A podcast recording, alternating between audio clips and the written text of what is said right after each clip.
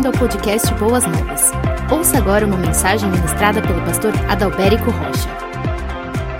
Bom tê-los aqui nesta quarta-feira, mas também é muito bom ter você nos acompanhando pela internet, meu irmão, meu amigo, nessa quarta-feira, quarta-feira da vitória.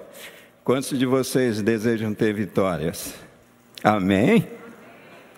Pois é, para a gente ter vitória, vocês sabem que a gente precisa lutar. Tá bom, gente? Então a nossa reflexão desta noite vai girar em torno dessa luta que o cristão deve se lembrar e se envolver nessa luta, na luta contra as potestades. Eu tenho aqui um texto, que é o texto de Efésios capítulo 6, do versículo 10 até o versículo 18. Você pode abrir a sua Bíblia, porque a gente vai orar rapidamente aqui e nós já vamos ler esse texto da palavra de Deus. E o tema da noite é a chave para a vitória. Tema da mensagem: a chave para a vitória. Baseado em Efésios capítulo 6, do versículo 10 até o versículo 18. Eu quero orar antes de ler a palavra de Deus porque afinal de contas, nesta armadura de Deus, nós encontramos esse instrumento do soldado chamado oração. Amado Deus e Pai, eu peço a Ti nesta noite que, no nome de Jesus, o Senhor venha nos instruir através da Tua santa e bendita palavra. Que o Senhor use a minha vida para falar o coração do teu povo e que no poder do teu Espírito Santo, ó Deus, nós possamos receber a tua palavra com alegria e com entendimento. Esse é o meu desejo e oração. Eu oro a ti no nome de Jesus. Amém e amém. O texto diz assim: Finalmente fortaleçam-se no Senhor e no seu forte poder, forte poder vistam toda a armadura de Deus para poderem ficar firmes contra as ciladas do diabo. Pois a nossa luta não é contra seres humanos, mas contra os poderes e autoridades, contra os dominadores deste mundo de trevas, contra as forças espirituais do mal nas regiões celestiais. Por isso, vistam toda a armadura de Deus, para que possam resistir no dia mal e permanecer inabaláveis depois de terem feito tudo. Assim mantenham-se firmes, cingindo-se com o cinto da verdade, vestindo a couraça da justiça e tendo os pés calçados com a prontidão do Evangelho da paz. Além disso, usem o escudo da fé com o qual vocês poderão apagar todas as setas inflamadas do maligno. Usem o capacete da salvação e a espada do Espírito, que é a palavra de Deus. Orem no Espírito em todas as ocasiões todas as ocasiões, com toda oração e súplica, tendo isso em mente, estejam atentos e perseverem na oração por todos os santos. Amém e amém. Os irmãos podem se assentar, por gentileza. Queridos, eu gostaria de iniciar minha palavra nesta noite contando uma história. Você gosta de história? Mas esta é uma história com H, é uma história real, não é uma história inventada. Uma certa ocasião, eu fui chamado, aqui em São Paulo, eu fui chamado numa casa, onde ali havia um homem endemoniado. Aqueles espíritos malignos estavam ali subjugando a vida daquele homem. A pessoa me conhecia, tinha o meu contato, ligou para mim. Eu falei, eu estava em casa, eu falei, eu estou correndo para aí. Quando eu cheguei lá, naquele local, aquele homem que havia sido endemoniado, ele estava bem. Mas sabe o que é interessante que aconteceu antes daquele homem estar bem?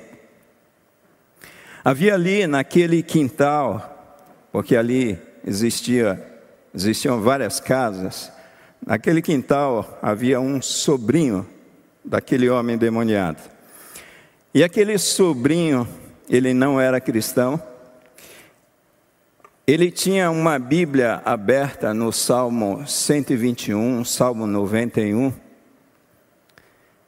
e quando ele viu o tio dele possesso de espíritos malignos, ele correu lá na sala, foi lá, naquela mesa de centro, pegou aquela Bíblia, e aí, quando ele viu o tio todo endemoniado, ele pegou aquela Bíblia e jogou em cima do tio a Bíblia. Isso é real, gente. Não é brincadeira, não. Ele jogou em cima do tio, e sabe o que aconteceu? os demônios permaneceram sobre a vida daquele homem. Mas aquela senhora, esposa daquele homem, se lembrou que ali, naquele exato momento, naquela casa, a sua faxineira, a sua diarista, era uma serva de Deus, temente a Deus e cheia da presença de Deus. E aquela mulher ela invocou o nome do Senhor Jesus Cristo sobre a vida daquele homem demoniado. E os demônios bateram em retirada da vida daquele homem. É por esta razão que quando eu cheguei lá, aquele homem já havia sido liberto. Mas sabe o que é interessante? Posteriormente, alguns anos depois, Deus me deu a oportunidade de evangelizar aquele homem dentro da UTI de um hospital e ele se converteu a Cristo Jesus. Irmãos, o apóstolo Paulo ele nos ensina que a nossa luta não é contra carne e sangue, não é contra pessoas como nós acabamos de ler nesse texto, não é contra seres humanos.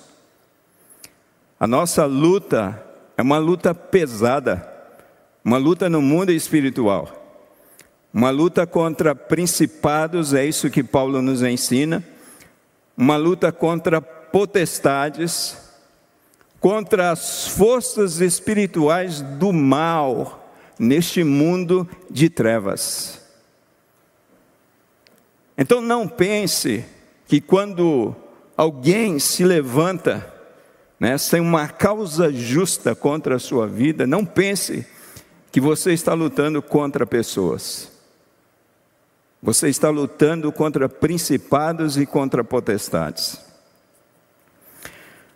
O reverendo Hernandes Dias Lopes, é, em seu estudo com o tema A Igreja em Campo de Guerra, ele fez o seguinte comentário: que a vida cristã não é uma colônia de férias, mas campo de batalha. Vida cristã, meu amado irmão e irmã, amigo, não é uma colônia de férias, mas é campo de batalha. E de fato, ele está corretíssimo no seu pensamento, porque o apóstolo Paulo, em 2 de Timóteo, capítulo 2, versículo 4, ele vai nos ensinar e mostrar para Timóteo que nós somos soldados de Cristo Jesus, amados. Às vezes a gente se apega a outras figuras usadas na Bíblia, estão, estão corretas. Quando Paulo fala os santos, quando João fala os filhos de Deus, está correta, ou estão corretas essas figuras. Mas nós precisamos recorrer a toda a Bíblia. E a Bíblia nos ensina que nós somos soldados, soldados de Cristo. Isso implica, meu amado irmão, que nós devemos batalhar. que nós devemos lutar. Infelizmente, muitas pessoas acham ou achavam que a partir do momento que elas se convertessem a Cristo Jesus, entregassem suas vidas para Jesus, viveriam uma vida sem lutas, com muita tranquilidade, né? Ou seja, aquela ideia, venham para Jesus e todos os seus problemas serão absolutamente resolvidos. Você não vai sofrer ataques, retaliações, nada, você vai ser blindado é isso que a Bíblia nos ensina? Lógico que não. A Bíblia nos diz que existe uma batalha no mundo espiritual e que a partir do momento, amados irmãos, que nós decidimos por Cristo Jesus, ou melhor dizendo, a partir do momento que Cristo nos salvou e nos alistou para o seu exército, nós estamos no campo de batalha aqui nesta terra, aqui nesse mundo. E olha só que interessante, o mesmo apóstolo Paulo escrevendo a Timóteo, na sua segunda carta, capítulo 3, versículo 12, ele diz: De fato, todas as pessoas que desejam viver piedosamente em Cristo Jesus serão perseguidas, ou enfrentarão tribulações, enfrentarão sofrimentos. Existem dois perigos ou dois extremos nesta batalha espiritual. E quais são os extremos? O primeiro extremo é você subestimar o inimigo. E o que é essa ideia? Muitas pessoas, amados irmãos, elas negam a existência do diabo. Muitas pessoas desconhecem o poder do diabo, o poder das trevas. Muitas pessoas desconhecem as armas que o diabo usa, os agentes malignos que ele tem espalhados sobre toda a face da terra. E muitas pessoas até desconhecem as suas estratégias malignas. Então, muitas pessoas, elas subestimam o inimigo, negam a existência do inimigo. E quando eu estava preparando esse sermão, eu me lembrei que uma ocasião, bem no comecinho do meu ministério pastoral, eu era ali, eu acho que eu nem era pastor ainda, eu acho que eu estava concluindo o seminário. E aí o pastor foi fazer uma pregação a respeito né, de batalha espiritual, e o pastor perguntou o seguinte, fez a seguinte pergunta, né, você crê que o diabo existe? Irmãos, para minha surpresa, um irmão se levantou naquele auditório e disse: Eu creio que o diabo não existe, não. Eu falei: Meu Deus, eu acho que esse irmão, ele nunca viu uma batalha espiritual. Eu acho que esse irmão, ele não lê a Bíblia. E não precisa nem ler para a gente saber que o diabo existe. Irmãos, tanta maldade espalhada neste mundo, tão pertinho de nós, é suficiente para entendermos que o diabo existe. Então existe esse extremo. Algumas pessoas subestimam o inimigo, mas existe o outro extremo, aquelas que superestimam, né? Tem umas que colocam o inimigo lá embaixo, não é nada. E tem outras que colocam o inimigo lá em cima. Vocês já viram que algumas igrejas evangélicas, né, os demônios têm prioridade nos seus púlpitos. Coisa ridícula. Nós estamos aqui para falar no nome que está acima de todo nome, amados. O nome de Jesus. Esse é um tema onde nós citamos o inimigo, citamos sim, porque é um texto pertinente. Mas nós não estamos, não usamos púlpitos de nossas igrejas para falar a respeito do diabo. Porque afinal de contas, como diz Lutero, ou como dizia Lutero, né? Diz porque ecoa ao longo dos anos. Lutero dizia que o diabo é o diabo de Deus. Ou seja, Deus usa o diabo. Deus pode usar o diabo, né, para afiar a vida de um cristão, para aperfeiçoar a vida do cristão. Deus pode usar a vida do diabo para a glória do seu nome. Isso está muito claro na Bíblia. O livro de Jó, por exemplo, é um exemplo muito clássico. Então, amados, nada, né, de dar ibope para o inimigo. Nada disso. Esse local, esse púlpito, essa igreja é para falarmos a respeito do nome que está acima de todo nome, do nome que venceu o inimigo e todas as suas potestades, do nome que confere esse poder, amados irmãos, a cada um de nós, porque a palavra de Deus diz que em Cristo nós somos mais do que vencedores. É nele, em Cristo Jesus. Então, Paulo diz essa verdade para nós que a nossa luta não é contra seres humanos, mas contra poderes e autoridades deste, contra os dominadores. Irmãos, isso aqui é muito forte. Os dominadores deste mundo de trevas, contra as forças espirituais do mal nas regiões celestiais. Paulo afirma aqui nesse texto categoricamente que a nossa batalha não é contra pessoas de carne e sangue, mas contra espíritos malignos, contra demônios, contra Satanás. E a palavra de Deus diz no livro de Apocalipse, por exemplo, que e foi precipitado o grande dragão, a antiga serpente, chamado diabo, chamado Satanás, que engana todo mundo. Ele foi precipitado na terra, amados e os seus anjos foram lançados com ele, está escrito. Apocalipse capítulo 12, versículo 9. E ainda em Apocalipse capítulo 12, versículo 12 diz assim: Ai dos que habitam na terra e no mar, porque o diabo desceu até vós e tem grande ira, sabendo que já tem pouco tempo. E se na época em que foi escrito esse texto, o maligno tinha pouco tempo, imagine nos dias atuais. Irmãos, por essa razão, não é à toa. Tanta perturbação, tanta opressão maligna, tantos pensamentos malignos tomando conta da mente das pessoas que não têm Deus aí fora, e creia, da mente também de algumas pessoas cristãs.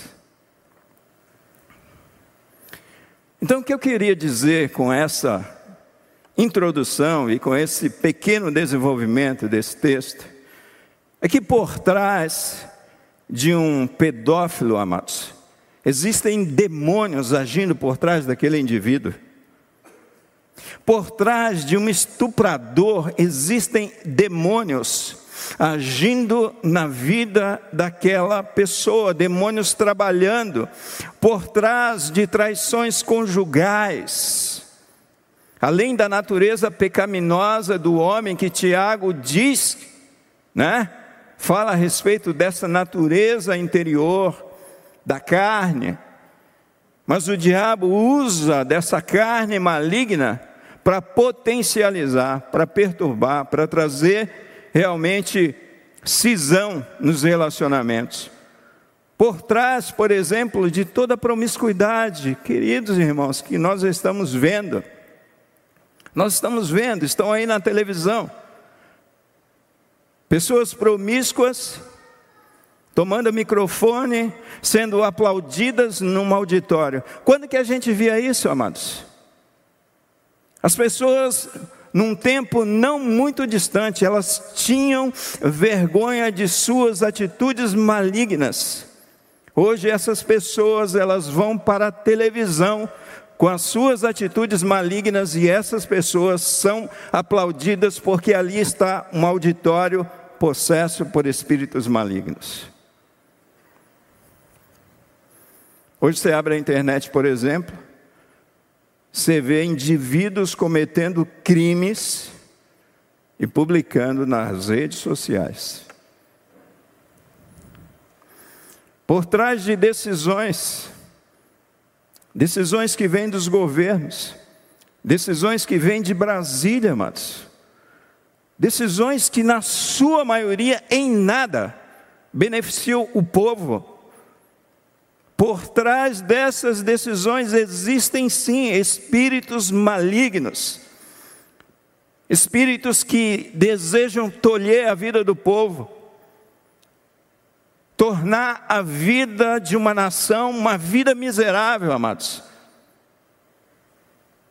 E a gente acha que são simplesmente pessoas agindo, são pessoas agindo, mas são pessoas instrumentos do diabo, instrumentos de Satanás. Porque Deus é bom. E a atitude que beneficia o povo, beneficia uma nação, beneficia uma instituição, são atitudes divinas. Mas essas atitudes malignas, que torna uma nação tão rica, tão grande, tão poderosa, numa nação pior do que terceiro mundo, amados. Só tem uma explicação. Existem espíritos malignos atuando na mente e nos corações desses homens. Eu fico pensando o número de feminicídios, o quanto cresceu nesse tempo. O que é que está por trás de tudo isso? Se não demônios que estão aí neste mundo para roubar, para matar, para destruir. Queridos irmãos, uma época como essa, de tanta necessidade na saúde, homens lá de Brasília, dos estados, das esferas governamentais deste país, roubando. Pessoas que estão morrendo pela falta de recursos, porque homens estão roubando e esses homens são instrumentos do diabo. Então é por isso que o apóstolo Paulo diz que a nossa luta não é contra pessoas, mas contra principados, contra potestades, contra as forças espirituais da maldade. Quantos golpes têm surgido nos últimos dias? Até golpes antigos. O golpe do bilhete premiado. Esse é antigo, né, amados? E tem gente que continua caindo nesse golpe. Quem está por trás disso, senão espíritos malignos que estão tomando conta da mente e do coração de homens? Quanta inversão de valores e princípios que antes até os pagãos odiavam. E hoje eles estão amando esses princípios malignos. Esse é o mundo em que nós estamos vivendo. Mas irmãos, a gente precisa entender que o nosso inimigo, ele tem algumas características. É um inimigo invisível. Invisível. Ele nos vê 24 horas, cada palavra, cada olhar seu, por onde andam os teus olhos? O diabo ele surfa na sua onda, né? Você virou seu olhar homem para uma mulher com sensualidade, o diabo falou: opa, é a onda que ele vai pegar. Ele te vê, ele não é onipresente, mas não se esqueçam que ele tem os seus aliados. E eles compartilham informações. É um inimigo invisível. Ele é um inimigo também maligno. A Bíblia chama de diabo, Satanás, assassino, ladrão, mentiroso, destruidor, tentador, maligno, serpente, dragão.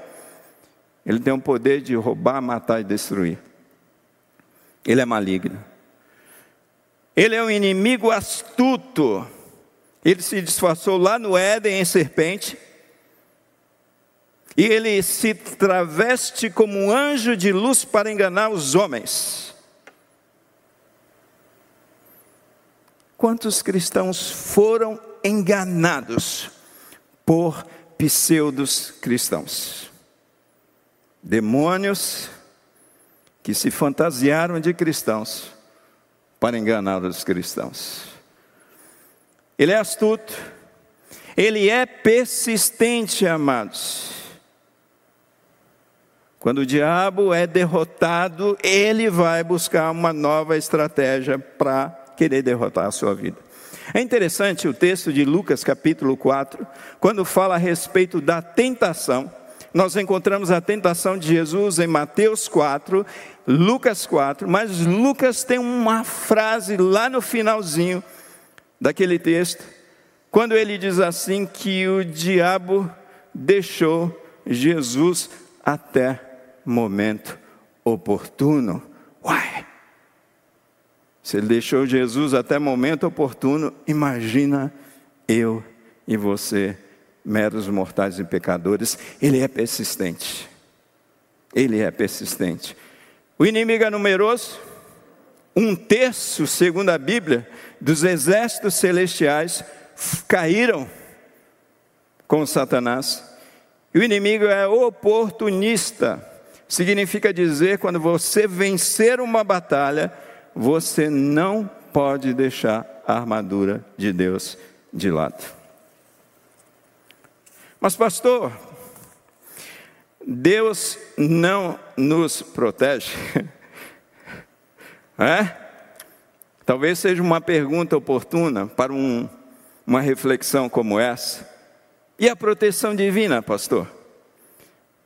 Muitas vezes, amados, nós somos tentados a dizer isso, mas Deus não é o guarda de Israel, que não dorme nem cochila. Deus não nos protegeria, pastor? É uma pergunta. E a resposta é sim, Deus nos protege. Mas aquilo, amados, que nós podemos fazer, Deus não vai fazer por nós. Ele nos deu a armadura dele para usarmos a armadura dele.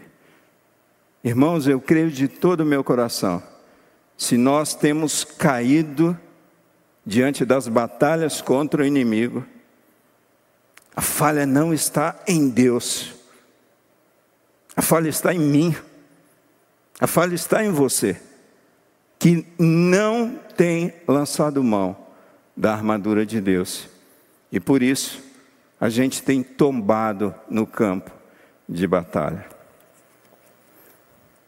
Mas esse texto, amados, é, ele nos ensina muitas lições. Por exemplo, ele fala a respeito das finalidades, das armas espirituais que compõem toda a armadura de Deus. A primeira finalidade é nós ficarmos firmes contra as ciladas do diabo. Vistam toda a armadura de Deus, é toda. E daqui a pouco a gente, vai, a gente vai ver aqui quais são as armas espirituais que compõem toda a armadura de Deus, para poderem ficar firmes contra as ciladas do diabo. Então a primeira finalidade é a gente ficar firme. Irmãos, tem gente que o diabo fala, peca, e ele já está pecando. Eu vou pecar, seu diabo. A segunda finalidade das armas espirituais é resistirmos no dia mal. Por isso, vistam toda a armadura de Deus, para que possam resistir no dia mal e permanecerem inabaláveis depois de terem feito tudo. O que é o dia mal? O dia mau é aquele dia que parece que nada dá certo na sua vida. Já enfrentou esse dia? Eu já, né?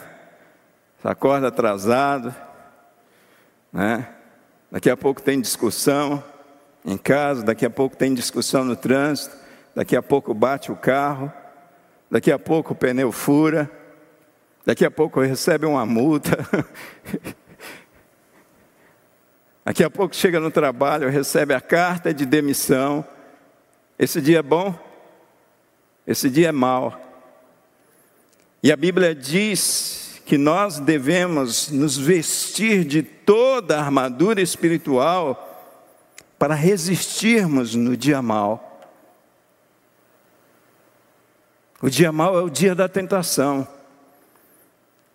É o dia onde existe uma oferta obscena para você, homem.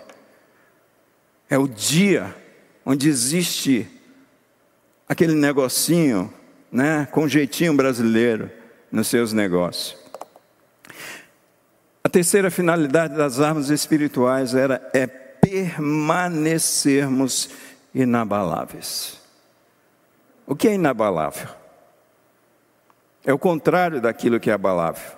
Nada pode te abalar. Irmãos, quantas vezes uma palavra nos abala? Uma palavra, uma fala de uma pessoa tem o poder de jogar cristãos no chão, tem o poder de destruir a sua vida. Bastou uma palavra do profeta Samuel para Saul. Davi é melhor do que você. Deus escolheu Davi. O que, que acontece com aquele homem? E olha que foi um juízo divino, hein? Não foi nenhuma palavra do inimigo. Imagine uma palavra do inimigo. Aquele homem ele perdeu a cabeça, aquele homem perdeu as suas emoções, aquele homem surtou. E se não bastasse isso, um cântico. Saul venceu milhares, mas Davi venceu milhares de milhares. Uma música deixou o homem maluco.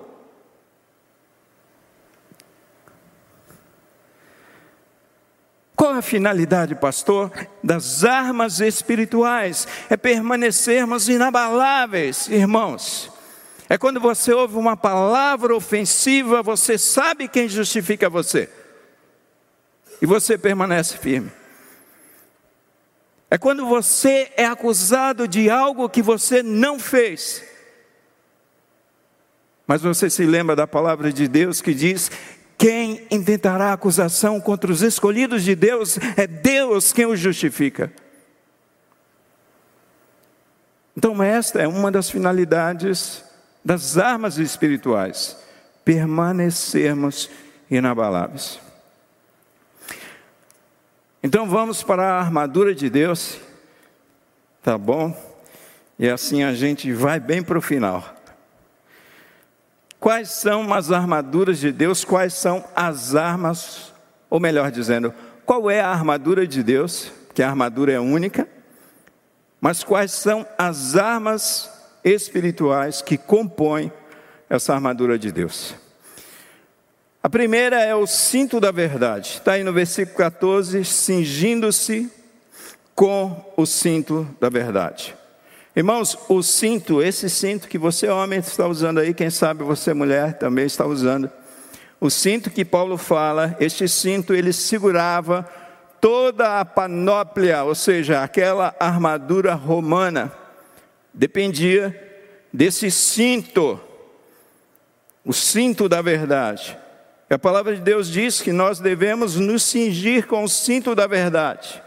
E o que é a verdade, pastor? A verdade é tanto a palavra de Deus, quanto o viver do cristão de acordo com a palavra de Deus. Irmãos, muitas pessoas estão sendo derrotadas porque essas pessoas elas não estão vivendo de acordo com a palavra de Deus. Tem pessoas que acreditam muito mais na palavra de um homem que se diz homem de Deus, de púlpito. Ele confia muito mais numa profecia de um homem assim, do que na própria palavra de Deus. E quando a gente fala para essas pessoas em cumprir a palavra de Deus, guardar a palavra de Deus, aplicar a palavra de Deus, viver a palavra de Deus nas suas vidas, essas pessoas estão, nos rotulando como legalistas. Você é legalista? Você não vive pela graça? E eu gosto daquela expressão também de Lutero. Lutero ou Espúgio. Depois você pesquisa. Que diz assim: a lei te leva até Cristo, porque quando você olha para a lei, é impossível cumprir isso aqui, tudo isso aqui. Então, diante dessa impossibilidade de você cumprir a lei de Deus, essa lei te leva para Cristo Jesus e você confia na justiça de Cristo Jesus.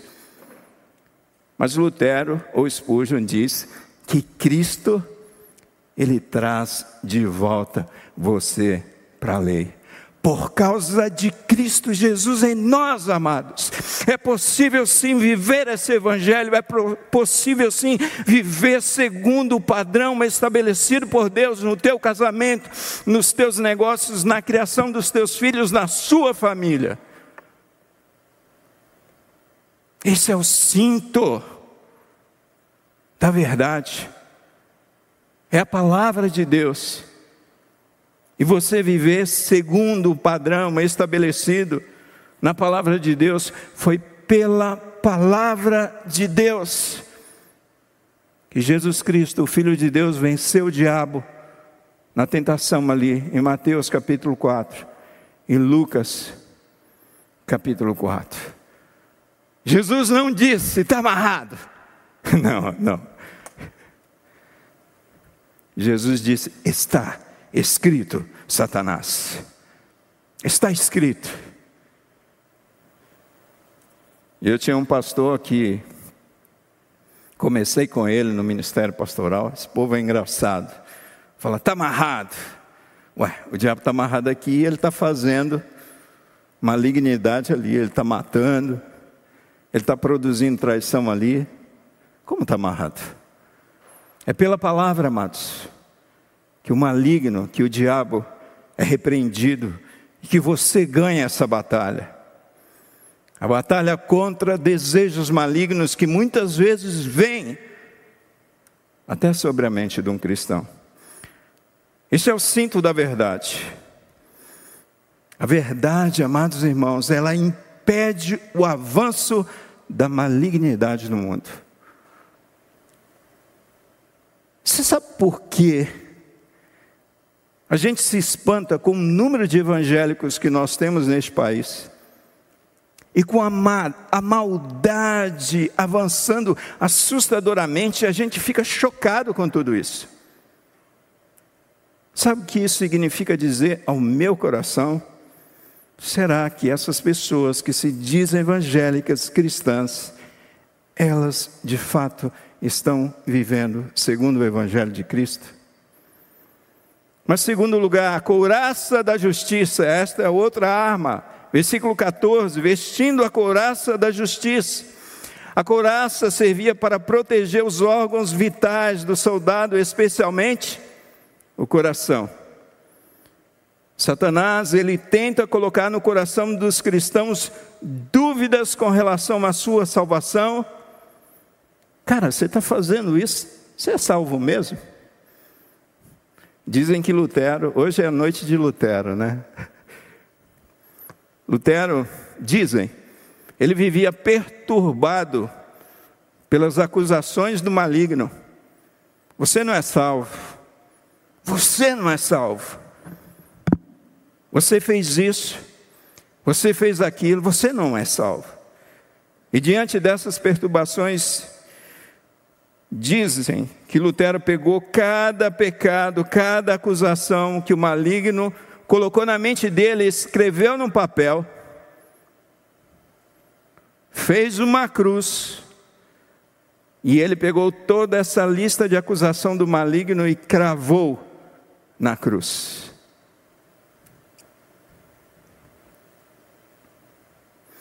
Satanás lança culpa na mente e no coração dos cristãos.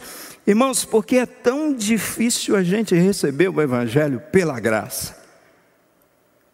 A gente sempre quer fazer alguma coisa para ajudar Deus. E quantas vezes a gente duvida do cuidado de Deus sobre as nossas vidas, principalmente quando nós estamos passando pelos vales mais profundos da vida. Você sabe quem está por trás de tudo isso? Adivinha?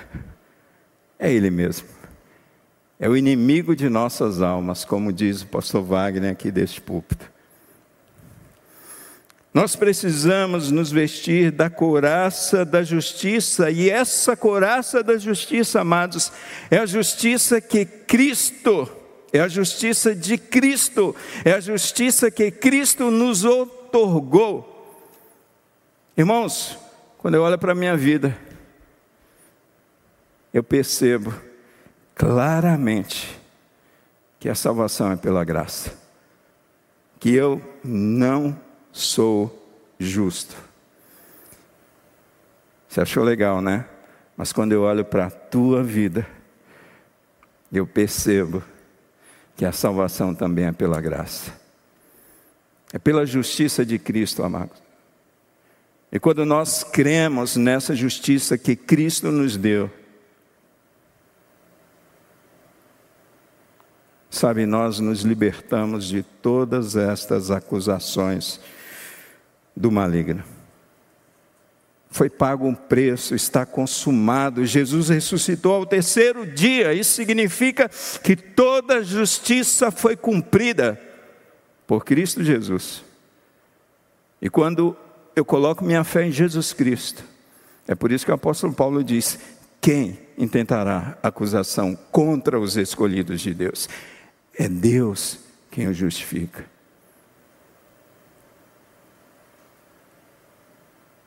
Deus me olha e te olha. Deus te vê, Deus te alcança através do filtro chamado Jesus Cristo. Mas tem o calçado do Evangelho da Paz. No versículo 15, e tendo os pés calçados com a prontidão do Evangelho da Paz, Literalmente eram sandálias ou botas de guerra que os soldados romanos usavam. Eu estou usando uma bota, porque haviam perigos para os pés, o soldado precisava de firmeza nos seus pés. Eles não podiam tropeçar numa batalha. Os soldados romanos eles usavam sandálias como os cravos que acabavam fixando, dando maior firmeza para os seus pés no campo de batalha. Calçar o evangelho da paz, amado, significa dizer que onde o soldado de Cristo anda, ele deve levar o evangelho da paz, o evangelho de Cristo. Irmãos, e quantas vezes a gente desperdiça, né? Como o pastor sempre fala desse púlpito, né? Nós nos parecemos mais agentes secretos de Jesus. Porque as pessoas não sabem muitas vezes que nós somos cristãos onde nós estamos andando, caminhando, trabalhando. A gente não leva o Evangelho, a gente esconde o Evangelho, a gente omite o Evangelho. O Evangelho da paz é esse Evangelho que derrota a inimizade que existe entre o homem e Deus. A Bíblia diz que você, eu, antes de Cristo, éramos considerados inimigos de Deus. Havia oposição entre nós e Deus. E o Evangelho traz paz, amados. Produz paz na vida de tantas pessoas. Esse tempo onde as pessoas estão vivendo sem paz, do que, que essas pessoas precisam? Do Evangelho. É esse Evangelho da paz. E quando nós levamos o Evangelho da paz, as fortalezas de Satanás elas caem por terra. É por isso que eu acho fantástico o trabalho que muitas igrejas têm de abrir frentes de trabalho, principalmente nesses locais muito perigosos. O escudo da fé não deve ser largado pelo cristão. Havia muita chuva de pedras e flechas numa batalha, o escudo servia para proteger o guerreiro. Uma das armas terríveis eram os dardos inflamados, amados. Esses dardos, eles feriam o soldado e incendiavam os soldados. E quantos dardos inflamados o diabo anda lançando sobre os corações, sobre a, a, a mente de cristãos, mentiras, pensamentos blasfemos, pensamentos de vingança, dúvidas, desejos ardentes pelo mal, pelo pecado, são os dardos inflamados do maligno sobre a mente do cristão. Alguma vez já passou pensamentos que você fala: Meu Deus, por que é que eu estou pensando isso? Não é possível. São setas, dardos inflamados do maligno e nós precisamos usar a nossa fé, a nossa fé em Jesus Cristo. Mas temos aí o capacete da salvação no versículo 17. Usem o capacete da salvação que ia na cabeça do soldado. O soldado podia sofrer ataques fatais, amados, ali na cabeça, e era fatal mesmo. O capacete, muitas vezes, ele era feito sobre medida, protegendo totalmente a cabeça do guerreiro de flechas e de espadas no combate. E o nosso capacete, Paulo diz nesse texto, que é o capacete da salvação, que é a esperança da salvação que todo cristão tem, conforme está escrito em 1 Tessalonicenses capítulo 5, versículo 8. Satanás ele tenta atacar a mente do cristão. Assim aconteceu com Eva no paraíso. Imagina nós neste mundo caído. A nossa mente, amados, deve ser controlada por Deus, pelas coisas de Deus, pelo Espírito Santo de Deus. A espada do Espírito, versículo 17, mais uma arma que compõe essa armadura, é uma arma de ataque. Nós vimos armas de defesa, agora armas de ataque. O diabo, como eu falei aqui, ele é vencido pela palavra de Deus. Por essa razão, o salmista diz: Eu escondi a tua palavra no meu coração, para não pecar contra ti. Não é jogando uma Bíblia num homem demoniado que a gente vence os demônios. É repreendendo no nome de Jesus, usando a palavra de Deus sobre a vida daquela pessoa, usando o poder de Deus. E nós precisamos, amados, meditar nessa palavra dia e noite. É isso que nos ensina a palavra de Deus. Mas nós temos deixado a palavra de Deus de lado da nossa vida diária. E quem sabe, irmãos, por essa razão, muitas pessoas têm cedido às tentações de Satanás. Muitas pessoas têm experimentado derrotas amargas nas suas vidas, pela ausência da palavra de Deus. Sete, último lugar, queridos, a oração no Espírito. Orem no Espírito em todas as ocasiões e por todos os santos, com orações e súplicas. O seu Shed diz que orar no Espírito é reconhecer que nossa infantilidade quanto à oração. Romanos 8, 26 diz: Vocês não sabem orar como convém, mas o Espírito Santo de Deus intercede por vós com gemidos inexprimíveis. Shed diz que orar no Espírito implica em evitar apagar ou entristecer o Espírito, conforme está escrito em 1 Tessalonicenses 5,19, não apagueis o Espírito, e orar no Espírito, terceiro lugar, ele diz que é suplicar a direção do Espírito em nossas vidas. Eu acho fantástico quando Paulo, relato de Lucas, a respeito das viagens missionárias de Paulo, quando Paulo tentava fazer algo, ir para uma direção, e Espírito Santo de Deus conduzia para outra direção, a direção certa, a direção de Deus. Irmãos, o quanto nós precisamos dessa direção do Espírito Santo de Deus. Em todas as áreas, em todos os aspectos da nossa vida. Quantas decisões nós precisamos tomar e nós precisamos orar e dizer: Espírito Santo de Deus, dirige os meus pensamentos, me liberte de todo o intento do meu coração carnal e me conduz à vontade de Deus. Em quarto lugar, Shed diz que orar no Espírito é dinamizar a oração, conforme está escrito em Atos, capítulo 1, versículo 8. Via de regra, amados, as nossas orações, na sua maioria, muitas vezes, elas são carnais. Ela visa somente essa esfera aqui, ó, material Quantas vigílias têm sido realizadas para que as pessoas tenham mais, mais, mais, mais? Mas a gente tem orado para cumprir a vontade de Deus, para ser bênção na vida das pessoas, para ser conduzido pelo Espírito Santo de Deus, para se libertar de toda a carnalidade, de toda a humanidade, de toda a materialidade, amados. Orem no Espírito.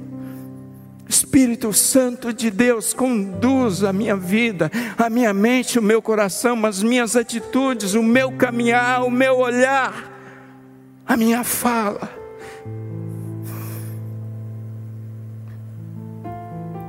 A oração no Espírito é a energia que vitaliza o soldado de Cristo a usar bem a armadura de Deus, de Chet.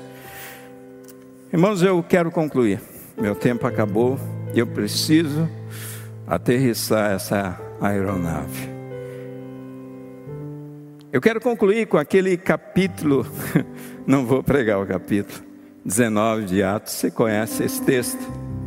Capítulo 19 diz que Paulo estava pregando o Evangelho, fazendo a vontade de Deus, caminhando no Espírito, vivendo no Espírito, expulsando demônios de pessoas endemoniadas. Mas sabe o que é interessante? Nesse mesmo capítulo, salta de um versículo para o outro, nós encontramos ali alguns homens que exorcizavam demônios. Os sete, sete filhos de Seva. Diz o texto bíblico que aqueles homens diziam assim: Esconjuro-vos, em nome de Jesus, a quem Paulo serve, que vocês saiam desse homem. E aí o texto diz que aqueles demônios disseram assim para aqueles sete homens: Jesus, nós sabemos quem é. Paulo, também nós conhecemos. Mas vocês, quem são vocês? Vocês estão sem a armadura de Deus, afinal de contas, vocês nem pertencem a Deus. E o texto diz que aqueles homens levaram uma sova. Você sabe o que é sova? Vira e mexe, a gente tem que atualizar os, os, os termos, né? Mas sova é aquela surra.